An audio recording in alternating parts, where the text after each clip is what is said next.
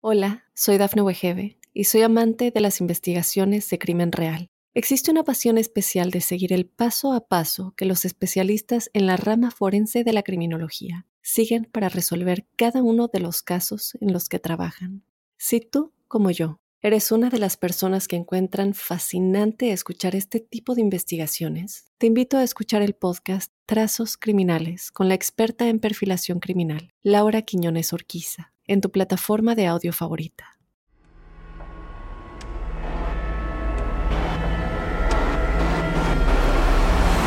Observador Paranormal.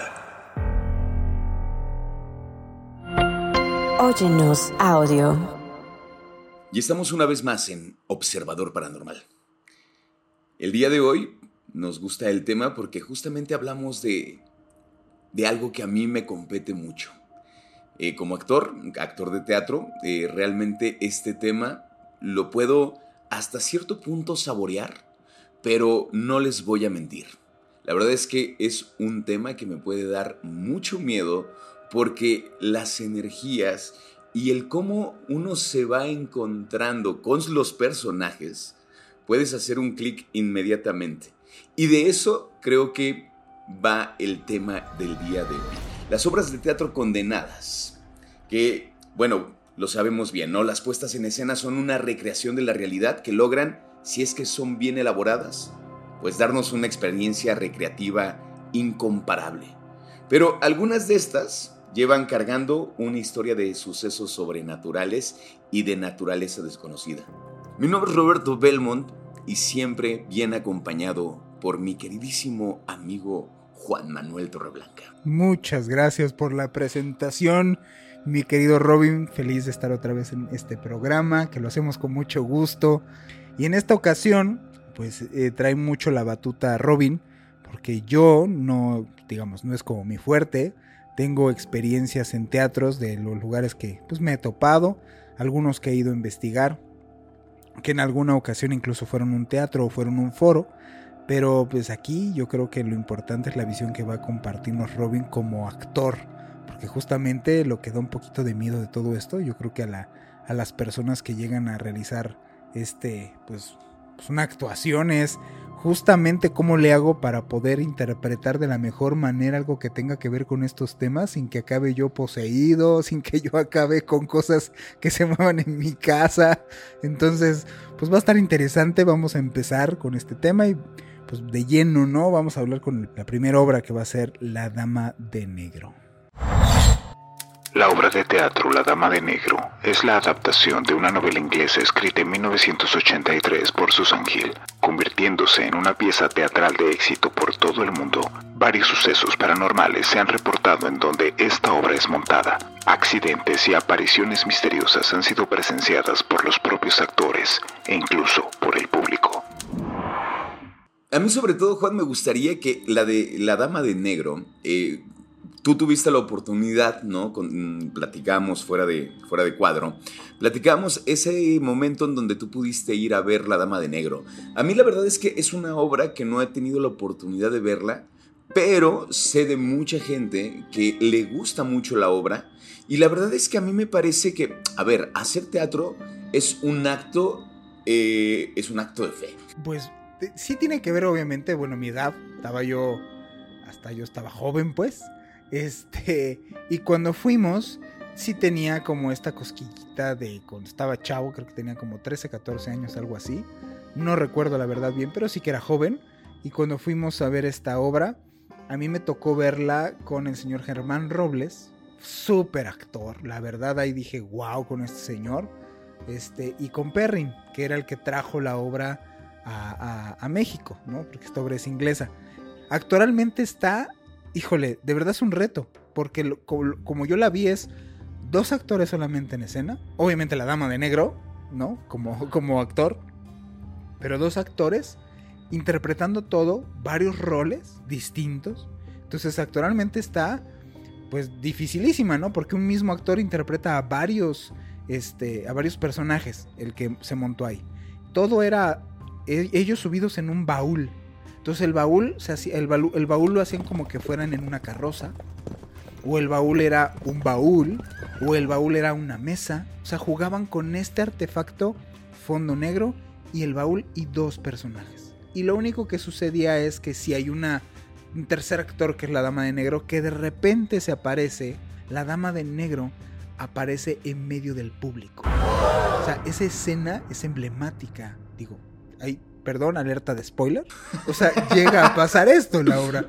Y a mí me sucedió, o sea, la obra de, no sabes dónde va a aparecer. O sea, eso sí, puede aparecer en el público, puede aparecer en alguna, dependiendo, yo creo, obviamente, pues el teatro que lo hagan. Claro. Pero en el teatro en el que yo lo vi aparecía en medio de las butacas. Entonces estaba, de repente hay un blackout, abres los ojos y, y- y la dama de negro está entre el, entre Entre el el público. público. Una obra muy, muy buena, sí da miedo. Pero justamente ha estado, por ejemplo, Odiseo Bichir, ¿no? También dentro de esta puesta en escena. O sea, los actores que mencionas, sí, o sea, son actores de calidad, ¿no? Es, es actorazos, ¿no? Y a lo que voy en ese sentido es este compromiso. Yo creo que hablaré como una, una cuestión como de muy propia, muy cosa mía de que hago teatro, ¿no? Y el compromiso con el que abordas a un texto y con el compromiso que abordas a un personaje. La Dama de Negro sucede en ese teatro en una hora y la ficción nos hace llevar a que sí están sucediendo las cosas. A mí a veces creo que me cuesta mucho trabajo explicarlo. Creo fielmente que el teatro no es una mentira. En el teatro se cuentan un montón de verdades y suceden cosas. Yo creo que por eso no hago o evito hacer terror. Porque en ese sentido es que van a suceder cosas. Y bueno, pasaron un montón de cosas con la Dama de, Negro. Hay un montón de historias detrás de esta obra de teatro. eh, bueno, las que nosotros tenemos registradas acá en México, ¿no? Hay registros de en otros lados también, pero pues obviamente mayormente aquí en México es los que tenemos como muy bien ubicados. Y justo voy a hacer una anotación de lo que acabas de decir. Por eso, eh, o sea, las obras de teatro son recreativas. Estás recreando algo. Hay personas con las que yo he platicado que cuando quieren investigar algún lugar, lo que llegan a hacer es justo recrear la escena de lo que pasó ahí. O sea, cuando llega a suceder un acontecimiento que es muy violento o un hecho muy violento que generalmente se queda como medio atrapado algo ahí, energías, personas, sucesos, si quieres que algo verdaderamente empiece a manifestarse, es tratar de recrear de alguna manera qué fue lo que pasó ahí. O sea, pongo un ejemplo. Si hubo un asesinato de una persona de manera violenta por un hecho de celos en una bañera y, y murió desangrada. Bueno, pues entonces lo que estas personas llegan a hacer para que esto se manifieste más fácil o más rápido o más fuertes, llevan sangre, llevan las pertenencias de la persona que murió, llega, o sea, llevan cosas que pueden llegar a mover algo que se recree de nuevo. A final de cuentas, está como un poco vinculado esto de las obras de teatro, estás recreando de nuevo una historia que tenga que ver con eso. O sea, se está borrando un poco la ficción. Voy a poner esto para que entonces juguemos un poco ahora hacia el teatro. ¿Qué estás provocando tanto con los actores y la gente que está percibiendo esa obra de recreación de sus... Hola, soy Dafne Wegebe y soy amante de las investigaciones de crimen real. Existe una pasión especial de seguir el paso a paso que los especialistas en la rama forense de la criminología siguen para resolver cada uno de los casos en los que trabajan. Si tú, como yo, eres una de las personas que encuentran fascinante escuchar este tipo de investigaciones, te invito a escuchar el podcast Trazos Criminales con la experta en perfilación criminal, Laura Quiñones Orquiza, en tu plataforma de audio favorita. Y entonces hay unas, unas anécdotas que, por ejemplo, esta anécdota del director que dice que se encuentra a la actriz que se supone que es la dama de negro, que se le encuentra arriba, pero como, como va este, caracterizada, pues no le ve la cara, o sea, dice que no la, no la alcanza a ver, o sea, ve como el cuerpo, no ve la silueta. Y entonces le sale el, el director interno y la regaña, le dice, a ver, es que tú no tienes que estar aquí, tú tienes que estar allá abajo, ¿no? Porque Y le empuja, entra- ¿no? Todavía así. Y dice, todavía la empujé, o sea, le incité, o sea, dice, la toqué, sé que le hablé, sé que la rocé, o sea, estuve ahí con ella. Y entonces cuenta que baja las escaleras y se da cuenta que la actriz sí estaba en su posición para salir a la siguiente escena. También yo me imagino que siendo actores tan profesionales, no se permitirían hacer ese tipo de bromas y mucho menos si estás hablando como de un tema así. O sea, yo no lo permitiría. Yo como director diría, hey, bromas aquí de ese estilo yo no las podría hacer. Porque ojo, en el teatro, digo, no sé si, no sé si en todos lados suceda, pero hay una función que se llama la función del actor.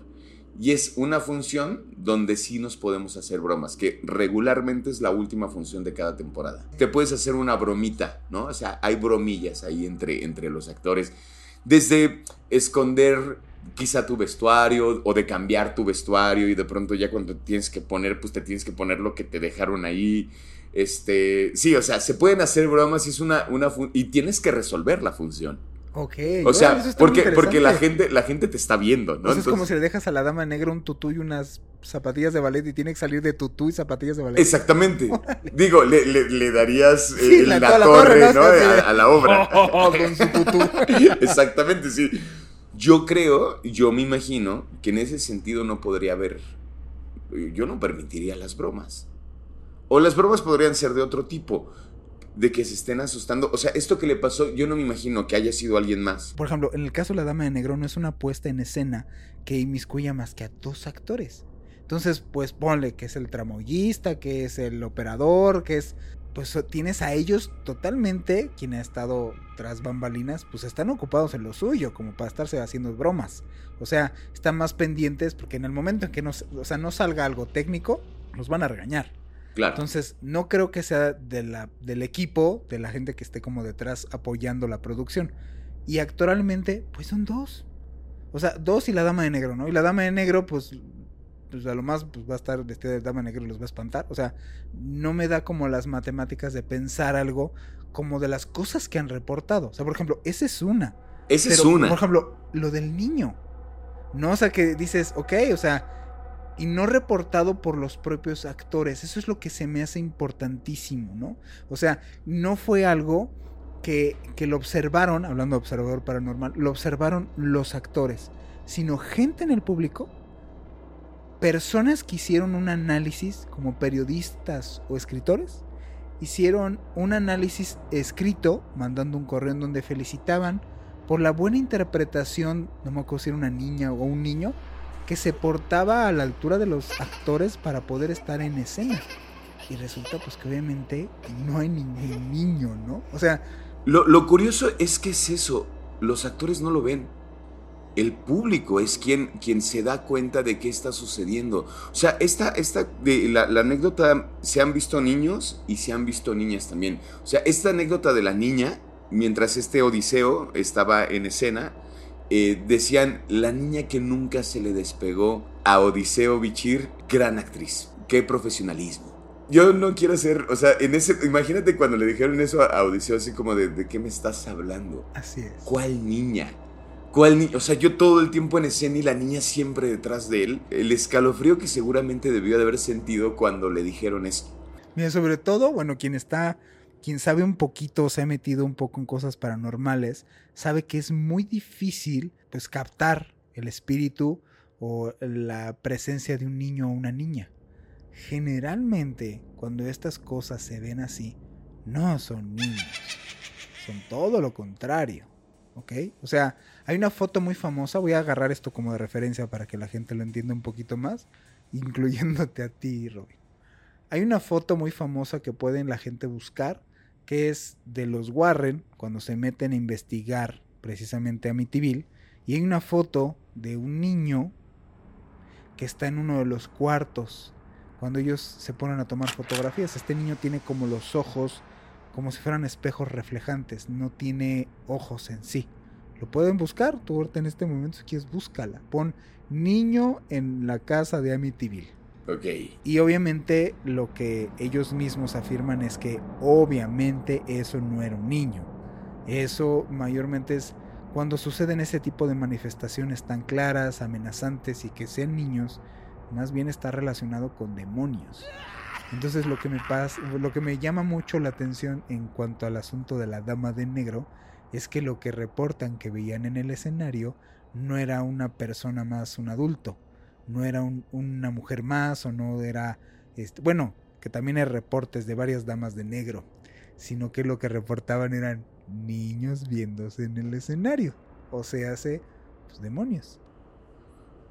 Sí, estoy viendo la, estoy viendo la foto, me, me aventé un poco para atrás porque Nunca había visto esta fotografía. ¿Por qué me haces ver estas cosas? y esa foto, esa foto que le recomiendo a la gente que nos escuche la busque, que es una foto que puede encontrar fácilmente. Si ustedes ponen ahí niño de, de Amityville, es un niño que está como asomándose una de las recámaras. La fotografía es terrorífica.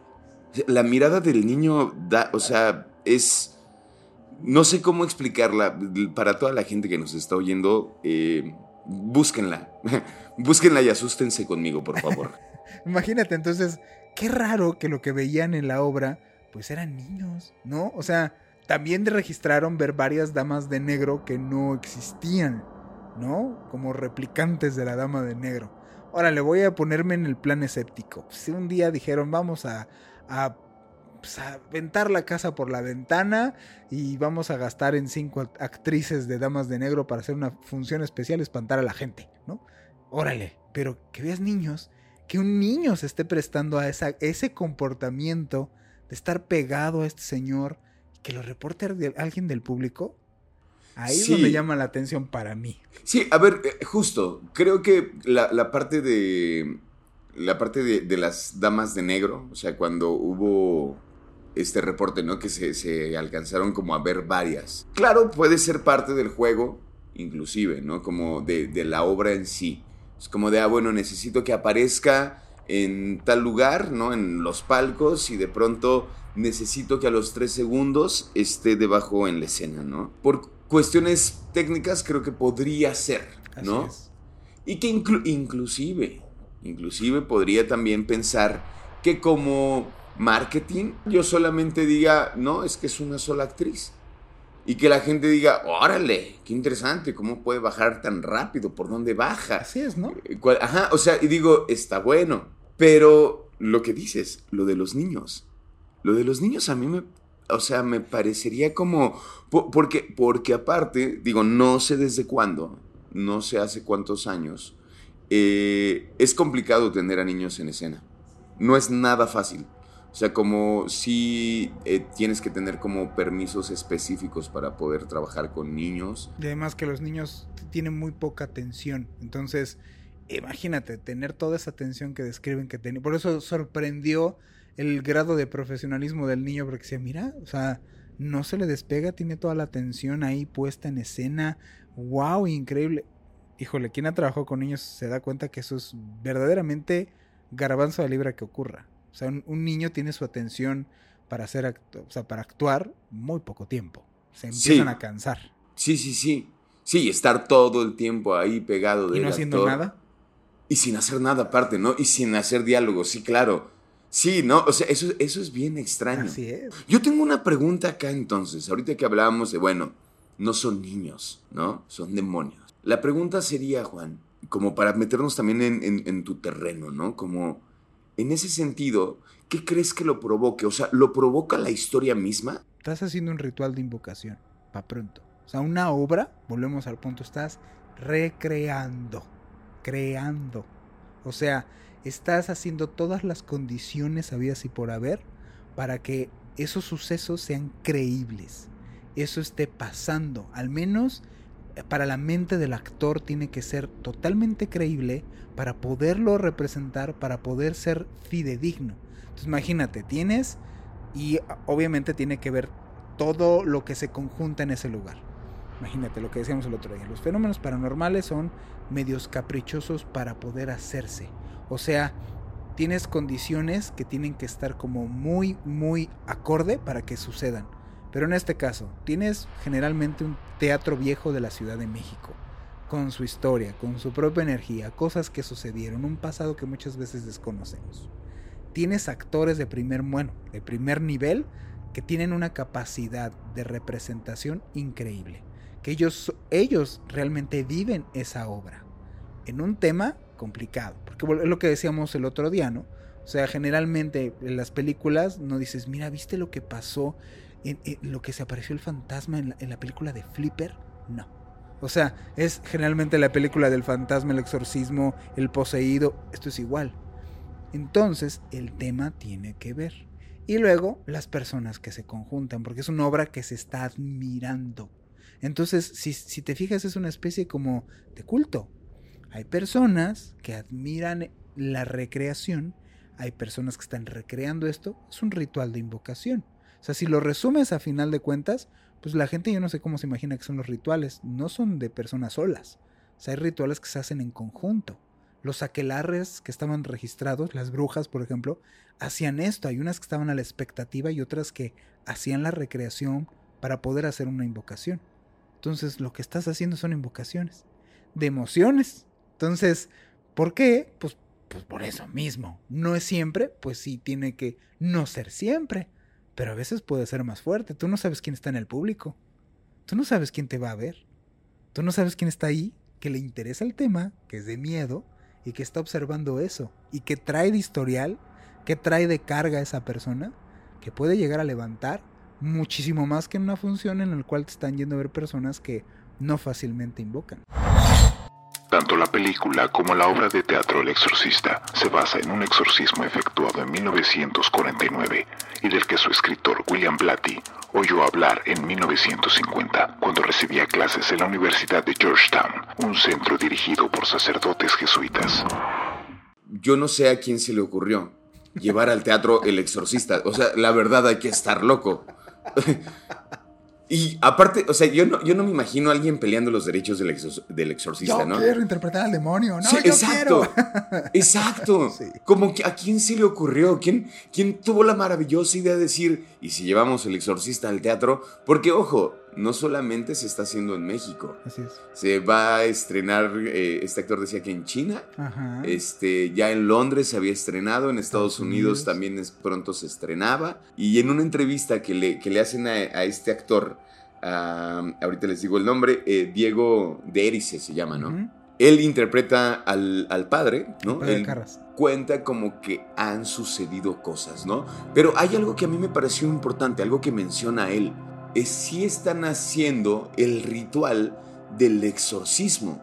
¿No? Y él lo dice, pues claro, ¿cómo no queremos que sucedan cosas si estamos rezando en latín? Como en ese sentido de que si la ficción no es una mentira, si no es una verdad que está sucediendo en ese momento, en ese momento ellos están recreando el exorcismo. Claro que se van a mover cosas él cuenta, ¿no? Esta parte donde eh, dice que en su cabeza empezó a escuchar una voz de mujer que decía su nombre. Es algo que yo creo que al exorcista o la gente que hace exorcismos seguramente les ha de pasar, ¿no? Justo me preguntaba Robin, ¿no? De, esto del exorcista, de lo que yo pensaba acerca de, pues, de los exorcismos y cosas así. O sea, lo que, lo que nos hace falta un poco en cuanto a estos temas es dimensionarlo. O sea, estamos hablando de que, por ejemplo, hay entidades que, son las que llamamos como demonios, en donde si tú te regresas a la naturaleza o a la descriptiva de dónde vienen estos demonios mayormente para la cultura judio-cristiana es, estos seres tienen aquí miles de años aquí, estudiando el comportamiento humano. Es como la idea, eh, pues, inverosímil, por no decir una palabra antisonante de pensar de que un extraterrestre va a venir aquí desde su nave este, interestelar para llegar sin calzones, ¿no? O sea, vienen en su supernave pero ni siquiera tienen ropa. Entonces esto es igual de tonto, pensar que una entidad de ese tamaño, una entidad con tanto conocimiento, que nos conoce tanto, se va a comportar realmente burdamente. No es así. Entonces, en esto del exorcismo cabe recalcar esa parte de que estás recreando, a final de cuentas, un ritual, ahí sí, en el caso de esta obra, un ritual de exorcismo, o sea, un ritual en donde estás despojando de una persona supuestamente un demonio. O sea, estás haciendo esa recreación, pues de verdad reclama, como dice el actor, reclama que no pase nada. O sea, lo raro sería incluso que no pasara. Pero es que inclusive él lo dice, ¿no? Como tenemos que entrar con agua bendita, sí con pulseras como de protección. Y lo que hablábamos, a veces creo que hay que creer en algo, hay que saber de dónde sostenerse. Siempre. Contigo sobre todo lo he aprendido mucho, Juan. El sentido como de, a ver, está bien, está bien que seas un poco escéptico, pero sí, sí, a ver, es veneno. O sea, no porque yo no crea que me voy a envenenar, pues no te vas a envenenar, ¿no? O sea, es como de, existe. Entonces, tener en un cierto punto algo de qué sostenerte, algo en qué creer, creo que es importante. Siempre. Creo que es importantísimo. Y yo, la, la verdad es que a mí me parece admirable ¿eh? la gente que está haciendo la obra de, de este, del exorcista. Me parece muy admirable. Sería algo que, ojo, yo creo que sí es de las cosas que yo no haría definitivamente. O sea, te dijeran, a ver, Robin, te vamos a pagar en libras esterlinas. Queremos que estés en la obra de teatro, no de México. Queremos contratarte en Inglaterra para que des gira para la obra teatral del exorcista y tienes el esteral. Eres, el padre Carras. Ah, si te vas a poner así, con todo eso, ya diría, no, pues sí lo pienso. Digo, porque a final de cuentas. Es que ya- sí, si me llevan a Londres y voy a estar de gira, creo que sí me podrían llegar al precio, fíjate. Es que justo, justo, mira, justo esa parte es la que llega a suceder en cuanto a estos temas, hasta qué parte o hasta qué punto se corrompen.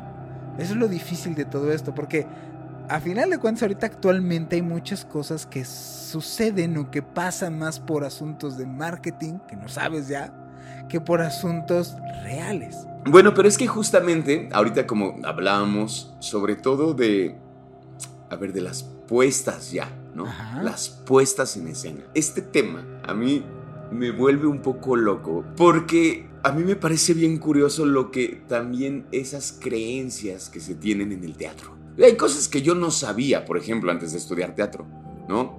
Yo no sabía que no podías decir la palabra Macbeth dentro de un teatro. Se llegaron a colocar anuncios en los teatros cuando Macbeth se montaba, como el que se ponía en Barrymore Theatre, en Nueva York. Estos decían, los productores le ruegan que se abstenga de pronunciar el nombre de la obra que va usted a ver, mientras se encuentre entre estas cuatro paredes. Para toda la gente que no sepa qué onda con Macbeth, bueno, pues es la obra legendaria de el mismísimo William Shakespeare. Esta tragedia nos cuenta la historia de un hombre destinado a ser el rey de Escocia, a causa de la profecía de tres brujas. Marcado por la fatalidad de las estrellas, Macbeth se verá obligado a cometer un horrible crimen para alcanzar su destino. Y bueno, está considerada como la obra más oscura que haya existido, a tal grado que varios actores, directores y personas relacionadas con las artes escénicas temen pronunciar su nombre. Entre ellos la llaman normalmente la tragedia escocesa, ya que existe la superstición de que pronunciar el nombre del protagonista dentro de un teatro puede ocasionar un desastre. Se dice que cuando William Shakespeare estaba escribiendo esta obra, se metió mucha, eh, eh, como en una investigación.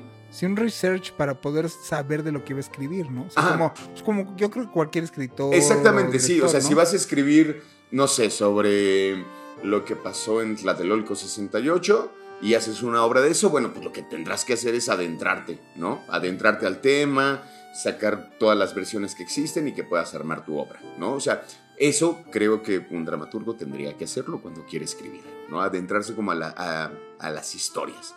Y bueno, lo que se dice es que William Shakespeare comenzó a buscar sobre todo como en libros satánicos. Y entonces se dice, se dice que hay muchas maldiciones dentro de la obra. O sea, en algún momento de esta obra que tú conoces más que yo, en algún momento de esta obra se dice algún fragmento de en algún lenguaje raro o se dicen cosas extrañas o a eso te refieres? O sea, sí se dice en la obra algo así. De hecho, o sea, hay unas brujas, las brujas que le, le dicen cuál es el destino de Macbeth, que tiene que ser el rey de Escocia. Ok. Re- ¿Recuerdas cuántas brujas eran? Tres, son tres brujas. ¿Y en dónde se encuentra la bruja? O sea, ok, entiendo la obra es de que el rey va a consultar a estas brujas, ¿no? Ajá. auspiciado por la esposa. Y a estas brujas, ¿en dónde se las encuentra? A ver, ahí va. Dice, al haberse cumplido parte de la profecía, tanto Macbeth como su mujer, Lady Macbeth, Macbeth, empiezan a verse tentados por la ambición y la idea del futuro reinado. Presos de esta idea, Macbeth asesina al rey Duncan mientras duerme hospedado en su castillo. Esto pasa en el primer acto. O sea, en el primero las brujas aparecen, le dicen que su destino es ser el rey, y entonces este dice, bueno, pues me voy a echar una ayudadita para que sea pronto y no después. Mata al rey actual, él se corona como el rey, y después de esto entonces pues el lugar de que, de que hereden los hijos del que estaba, de Duncan, pues entonces los empieza a perseguir para que... Para, ajá, para quitarlos como, como obstáculos, porque sí, obviamente, ellos tendrían que estar en el, en, en el reinado. A mí lo primero que me brincó cuando yo estaba este, leyendo un poco la historia, dije, ah, caray, o sea, tres brujas, ok, ok, o sea, este muchachón sí andaba metido un poco en asuntos de ocultismo, ¿no? O sea, un poquito en asuntos, este, esas representaciones vienen hasta aspectos eh, iconográficos, o sea, de hasta en cosas y cuestiones de sigilos y cosas de este tipo, o sea, en, en, brujería y cosas así, viene un poco esta referencia número 3. El, el, argumento ¿no? de la obra plantea ser a partir del encuentro de Macbeth y Banquo con tres brujas. Estas le dicen a Macbeth que se convertirá primero en señor de Glamis, luego señor de, de Caudor, que un día será el rey de Escocia y por último que ningún hombre podría matarlo, tan solo podría ser asesinado por un hombre no nacido de mujer. Asimismo le anuncian a, Banquo que sus descendientes serán reyes. Con esta idea en la cabeza, Macbeth se obsesiona y se lo cuenta a su mujer, quien decide que hay que pasar a la acción y convence a su marido para matar al actual rey de Escocia. Duncan. Entonces, a partir de ese momento, el personaje de Macbeth comienza a recorrer como una espiral que termina por consumirle. Macbeth, por temor de quien le quite el, trono, pues mata a su mejor amigo, que es Banquo por miedo a que los hijos ocuparan su puesto. Eh, Lady Macbeth, al volverse loca por el remordimiento, acaba muriendo y entonces finalmente Malcolm, el hijo del rey Duncan, junto a nobles, se alían contra Macbeth, Macbeth y Macduff consigue asesinarlo ya que su madre murió antes de que él naciera. O sea, la profecía se, cumplió. Ahorita lo que les voy a, a comentar es justamente que eso de,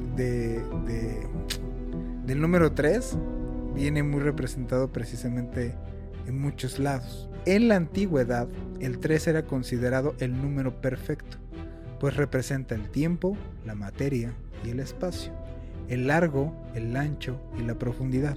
Se nota que se puso como a, a rascar un poquito en tratar de darle un simbolismo especial a este asunto de las brujas. O sea, a mí me gustaría como darles datos del por qué esta sí me da como mucho miedo. O sea, esta maldición que hay detrás de la obra de Macbeth me parece bien interesante. O sea, ¿qué son, cuáles, si nos puedes compartir, cuáles son algunos, pues, de estos eventos tan terribles que han sucedido de alguien que ha dicho Macbeth? Hasta llegar al que, al que, pues digo, el otro día platicábamos que sucedió en los Óscares. Mira, por ejemplo, el día que se estrenó fue en 1606 y el día que se estrenó el actor que interpretaba a Lady Macbeth, porque bueno, recordemos que en aquel momento las mujeres no actuaban, eran los hombres nada más, solamente los hombres podían actuar, enfermó misteriosamente y a los pocos días termina muriendo. Ok.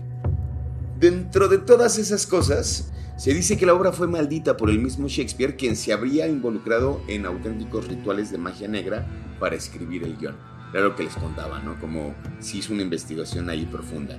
Y luego otros aseguran que la obra fue maldita por brujas reales que se habían sentido ofendidas por el asunto de las brujas dentro de la obra. Ok. Ok. Por ejemplo, en 1942, el actor eh, John Wilwood, quien interpretaba Macbeth, murió además de otros cinco actores. Por su parte, el diseñador de vestuario también se suicidó. En 1848, los fanáticos de dos actores, esta historia es súper interesante, hay dos actores que estaban actuando en compañías como rivales, interpretando eh, esta obra, la, obra de Macbeth.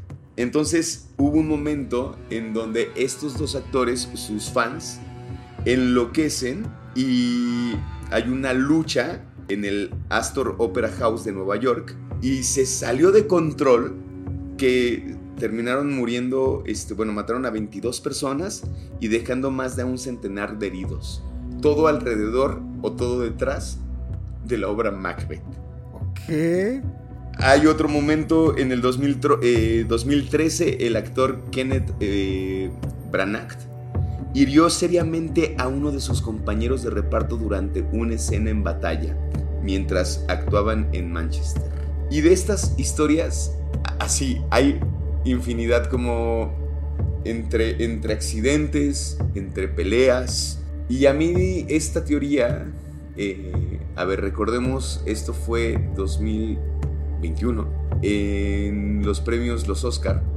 Vamos vamos a pensar en ese lugar, que es un teatro.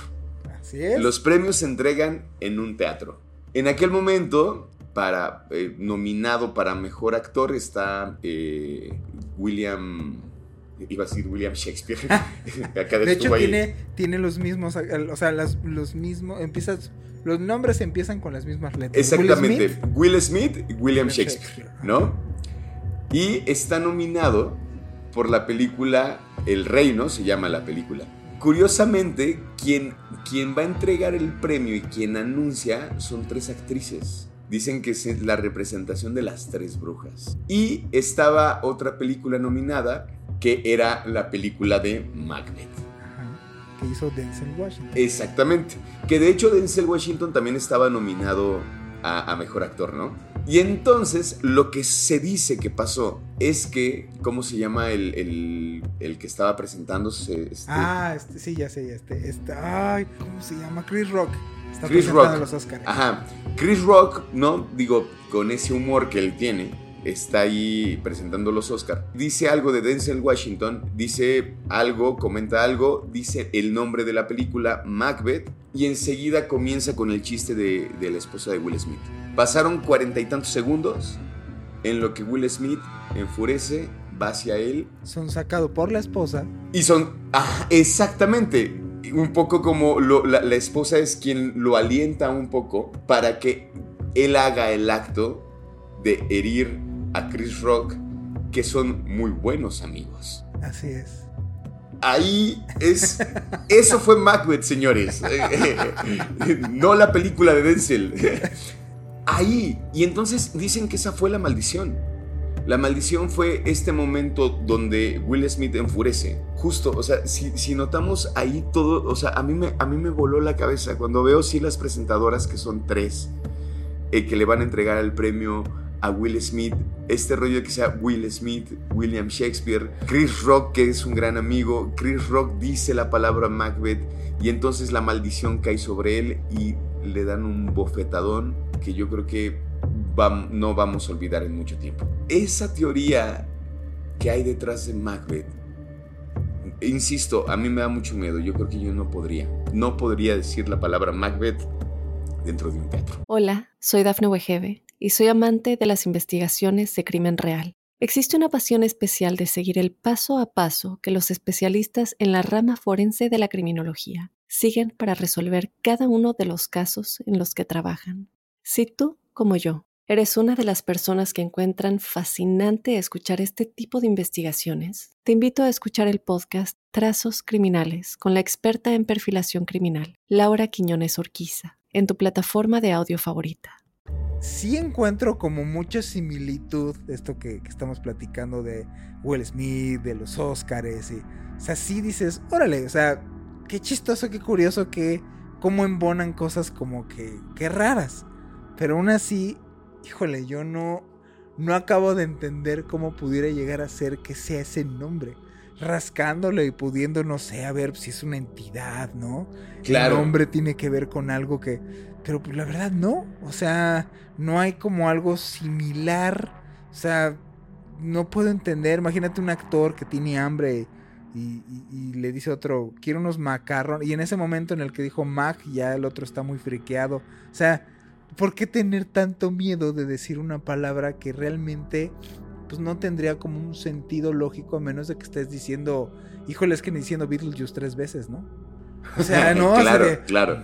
ah, no, o sea, no, a mí, a mí, a mí hay una parte que digo, no, no digo ni descarto, ni, ni me voy a ir a, a ir a un teatro a decir la palabra, eso no creo que ocurra, pero sí llego a dudar que sea así como, neta, o sea, vas a decir Macbeth y, y así como los, como el gag de los Simpsons me va a caer algo en la cabeza. No quiero averiguarlo, no voy a ir a rascarle, Ah, bueno, pues. se dice, se dice que para romper el, digamos, si llegas a decir la palabra Macbeth dentro de un teatro, lo que se dice que tienes que hacer es salir del recinto teatral, darte tres vueltas en, en círculo y se dice que, bueno, algunos dicen que hay que escupir, otros dicen que pues, son nada más las tres vueltas y luego regresas al teatro y le pides permiso al recinto de poder entrar. Esto como para quitar la maldición de que dijiste, Mac. No lo hagan. O háganlo. Igual y nos escriben, ¿no? Se nos dicen, no, pues sí. Sí decir Macbeth dentro de un teatro. Yo no lo voy a hacer. Yo no me voy a poner la prueba. No, ni, ni de chiste lo voy a hacer. No, es curioso. Es curioso. De verdad me da mucha pena aceptar que creo en esa maldición. Bueno, y tú en el gremio, ¿conoces igual así actores que digan, no? O sea, no, no voy a hacerlo. Yo creo que todos, ¿eh? ¿En serio? Sí, yo no, o sea, de hecho no creo que cono- no conozco a alguien que diga, este, que, que diga, no, pues a mí no me importa eso, ¿qué? No, no conozco, no conozco. No lo sé, igual y hay más de uno. Pero yo sí creo en, e- no sé por qué, es extraño. Pues no, yo, yo sí sé por qué. Lo que estamos justo comentando al inicio, ya para terminar este programa, es. Pues es que las obras de teatro, las obras de teatro son recreaciones. Y entonces, a final de cuentas, no sabes las cosas que se le va impregnando a esas recreaciones. O sea, a final de cuentas, estás elaborando una. Una. pues una escena, una parte de ficción que le juegas a que es realidad y que pues se va como haciendo su propia carga, ¿no? O sea, no creo, volvemos a lo que comentamos y hemos comentado varias veces aquí, yo nunca he escuchado de que de que exista una cosa de ¿viste lo que pasó en la obra teatral de los ositos cariñositos? No. O sea, todo tiene que ver, porque digo, si ves la trama de Macbeth y que tiene este trasfondo ocultista y que tiene esto de que a Shakespeare se le dice de que es la obra más oscura. Y, ¿Por qué en esa? O sea, ¿por qué no pasa cuando es en Romeo y Julieta? ¿Por qué no te enteras que en Romeo y Julieta no puedes decir Julieta? ¿No? O sea, o no puedes decir, no digas Romeo y Julieta. O sea, tiene que ser esta obra que es como invocar lo que tiene que ver con la idea en la cual quiere, quiere traer esta obra. O sea, es lo que a eso sí me llama la atención. O sea, justo es esa obra. No digas esa palabra de esa obra como maldita. Exactamente. ¿No? O sea, sí se digo, pues en una de esas ha de ser. No sé. Yo lo dejo como al aire para la gente que nos está escuchando. Me gustaría mucho que nos dejara, nos compartiera, nos hiciera llegar igual sus dudas, sus de si es Team Macbeth o si es Team Anti-Macbeth. E- Eso estaría bueno, como... Y sobre todo si hay alguien por ahí que se dedica a esto Ajá, y que lo haya hecho y y que, que, que diga, no, no pasó nada. yo lo hice y no. no Ajá, pasó o que nada". diga, no manches, sí lo hice y, y se me cayó el piano. No, ¿Qué, qué sé yo? O, o tuve que dar las tres vueltas. O sea, por ejemplo, eso, las tres vueltas. O sea, si doy cuatro ya no funcionó. Exactamente, son tres, como las tres brujas. Sea, no, bueno, está bien. no lo sé, lo dejaremos en el aire ahí. La verdad es que eh, cuánta cosa no hay detrás de... Y de eso, como lo, lo- lo que decíamos, cuánta cosa no puede haber detrás de un texto, de una puesta en escena, de películas de las cuales ya también hablamos, de la música. Y es que eso, yo creo que las palabras que están ahí puestas, las palabras tienen un gran peso. Y yo creo que en ese sentido, al pronunciarlas o al verlas, al recrearlas, ya estás haciendo un ritual, porque para mí es eso, el teatro es un ritual también. Es un ritual el llegar al teatro, el aprenderte un texto, el meterte en un personaje y rascarle al personaje. O sea, todo es un ritual. De hecho, el teatro empezó como ritual. Eh, y en ese sentido, ese, ese ritual que se hace con un montón de respeto es saber todas las cosas que puedes mover detrás o todas las, todas las cosas que se pueden mover no solamente en la escena, sino como con todo, junto con el público. Se mueven un montón de cosas. Y entonces, no sé, hay que ser bien cuidadosos y tratar de no mencionar la palabra Macbeth. pues nos vemos en el siguiente programa. Mi nombre es Juan Manuel Torreblanca. Fue de verdad un gusto estar en otro podcast con ustedes. Mi nombre es Roberto Belmont. Y gracias observadores y observadoras. Esto fue Observador Paranormal.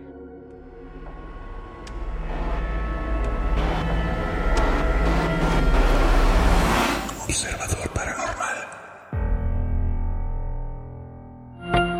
Óyenos audio. Hola, soy Dafne Wegebe y soy amante de las investigaciones de crimen real. Existe una pasión especial de seguir el paso a paso que los especialistas en la rama forense de la criminología siguen para resolver cada uno de los casos en los que trabajan. Si tú, como yo, ¿Eres una de las personas que encuentran fascinante escuchar este tipo de investigaciones? Te invito a escuchar el podcast Trazos Criminales con la experta en perfilación criminal, Laura Quiñones Orquiza, en tu plataforma de audio favorita.